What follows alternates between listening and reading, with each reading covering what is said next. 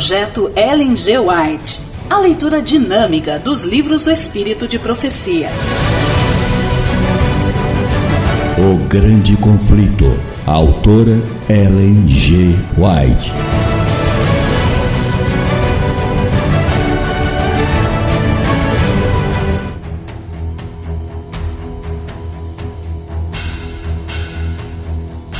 Capítulo 2 Parte 2 O valor dos mártires.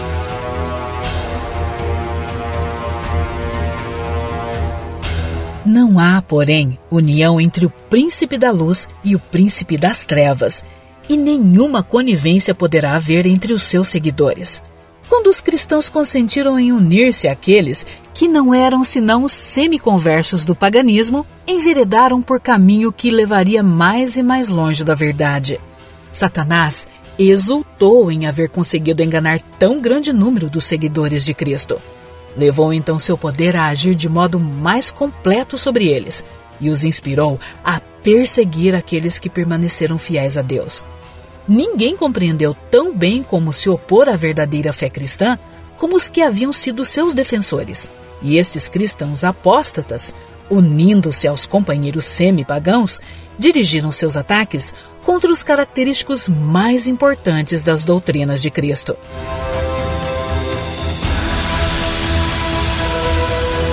foi necessária uma luta desesperada por parte daqueles que desejavam ser fiéis, permanecendo fiéis contra os enganos e abominações que se disfarçavam sobre as vestes sacerdotais e se introduziram na igreja. A Escritura Sagrada não era aceita como a norma de fé. A doutrina da liberdade religiosa era chamada heresia, sendo odiados e proscritos seus mantenedores. Depois de longo e tenaz conflito, os poucos fiéis decidiram-se a dissolver toda a união com a igreja apóstata, caso ela ainda recusasse libertar-se da falsidade e idolatria. Viram que a separação era uma necessidade absoluta se desejavam obedecer à palavra de Deus não ousavam tolerar erros fatais à sua própria alma e dar exemplo que pusesse em perigo a fé de seus filhos e netos. Para assegurar a paz e unidade, estavam prontos a fazer qualquer concessão coerente com a fidelidade para com Deus, mas acharam que mesmo a paz seria comprada demasiado caro com o sacrifício dos princípios. Se a unidade só se pudesse conseguir comprometendo a verdade e a justiça, seria preferível que prevalecessem as diferenças e as consequentes lutas. Bom seria à igreja e ao mundo se os princípios que atuavam naquelas almas inabaláveis revivessem no coração do professo povo de Deus. Há alarmante indiferença em relação às doutrinas, que são as colunas da fé cristã. Ganha terreno a opinião de que, em última análise, não são de importância vital. Esta degenerescência está fortalecendo as mãos dos agentes de Satanás de modo que falsas teorias e enganos fatais que os fiéis dos séculos passados expunham e combatiam com riscos à própria vida são hoje considerados com favor por milhares que pretendem ser seguidores de Cristo. Os primitivos cristãos eram, na verdade, um povo peculiar sua conduta irrepreensível e fé invariável era contínua reprovação a perturbar a paz dos pecadores. Se bem que poucos, sem riqueza, posição ou títulos honoríficos, constituíam um terror para os malfeitores onde quer que seu caráter e doutrina fossem conhecidos. Eram, portanto, odiados pelos ímpios, assim como Abel o foi pelo ímpio Caim. Pela mesma razão por que Caim matou Abel, os que procuravam repelir a restrição do Espírito Santo mataram o povo de Deus. Pelo mesmo motivo foi que os judeus rejeitaram e crucificaram o Salvador, porque a pureza e santidade de seu caráter eram repreensão constante ao egoísmo e corrupção deles. Desde os dias de Cristo até hoje, os fiéis discípulos têm suscitado ódio e oposição dos que amam e seguem os caminhos do pecado.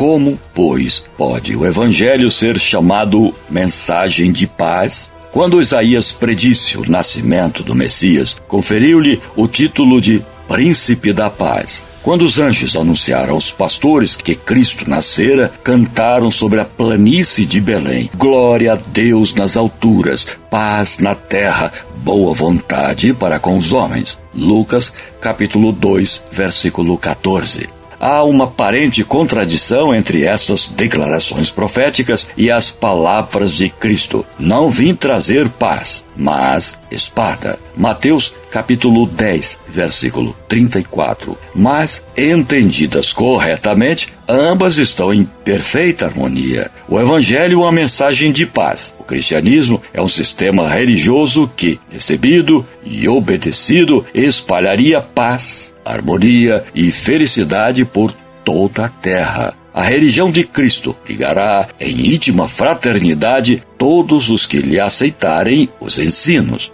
Foi missão de Jesus reconciliar os homens com Deus e assim uns com os outros. Mas o mundo, em grande parte, se acha sob o domínio de Satanás, o acérrimo adversário de Cristo. O Evangelho apresenta-lhes princípios de vida que se acham totalmente em desacordo com seus hábitos e desejos. E eles se erguem em rebelião contra ele, odeiam a pureza que lhes revela e condena os pecados. E perseguem e destrói os, os que, com eles, insistem em suas justas e santas reivindicações. É nesse sentido que o Evangelho é chamado de uma espada, visto que as elevadas verdades que traz ocasionam o ódio e a contenda. A misteriosa providência que permite sofrerem os justos perseguição às mãos dos ímpios tem sido causa de grande perplexidade a muitos que são fracos na fé.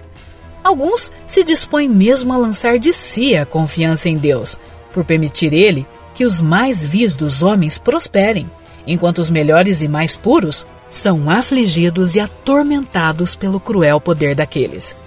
Como, pergunta-se, pode aquele que é justo e misericordioso e que também é de poder infinito tolerar tal injustiça e opressão? É esta uma questão com que nada temos que ver. Deus deu suficientes evidências de seu amor e não devemos duvidar de sua bondade por não podermos compreender a operação de sua providência. Disse o Salvador a seus discípulos, prevendo as dúvidas que lhes oprimiriam a alma nos dias da provação e trevas. Lembrai-vos da palavra que vos disse: Não é o servo maior do que o seu senhor. Se a mim me perseguiram, também vos perseguirão a vós. João, capítulo 15, versículo 20. Jesus sofreu por nós mais do que qualquer de seus seguidores poderá sofrer pela crueldade dos homens ímpios. Os que são chamados a suportar a tortura e o martírio não estão senão seguindo as pegadas do dileto Filho de Deus. O Senhor não retarda a sua promessa, segundo Pedro, capítulo 3, versículo 9. Ele não se esquece de seus filhos, nem os negligencia, mas permite que os ímpios revelem seu verdadeiro caráter, para que ninguém que deseje fazer a sua vontade seja por ele iludido com relação a eles. Outros sim, os justos são postos na fornalha da aflição para que eles próprios possam ser purificados, para que seu exemplo possa convencer a outros da realidade da fé e piedade, e também para que sua coerente conduta possa condenar os ímpios e incrédulos. Deus permite que os ímpios prosperem e revelem inimizade para com ele, a fim de que, quando encherem a medida de sua iniquidade, todos possam, em sua completa destruição, ver a justiça e misericórdia divinas. Apressa-se o dia de sua vingança, no qual todos os que transgrediram a lei divina e oprimiram o povo de Deus receberão a justa recompensa de suas ações em que todo ato de crueldade e injustiça para com os fiéis será punido como se fosse feito ao próprio Cristo.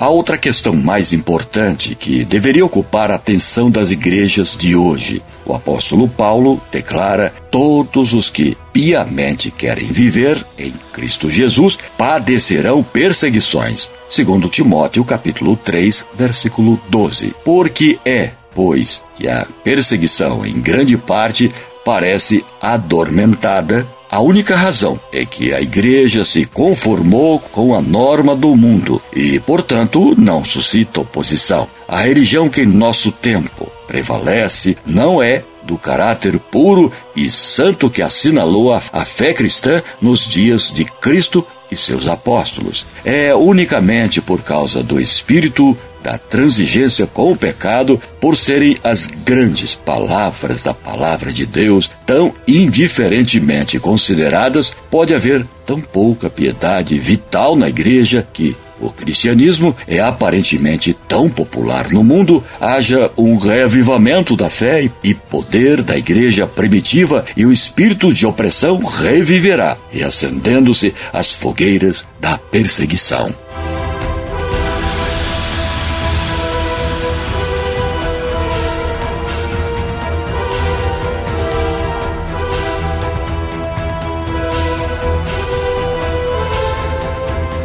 O áudio que você ouviu faz parte de um projeto missionário destinado a pessoas com limitações visuais ou analfabetas, sendo proibida a venda e comercialização do mesmo.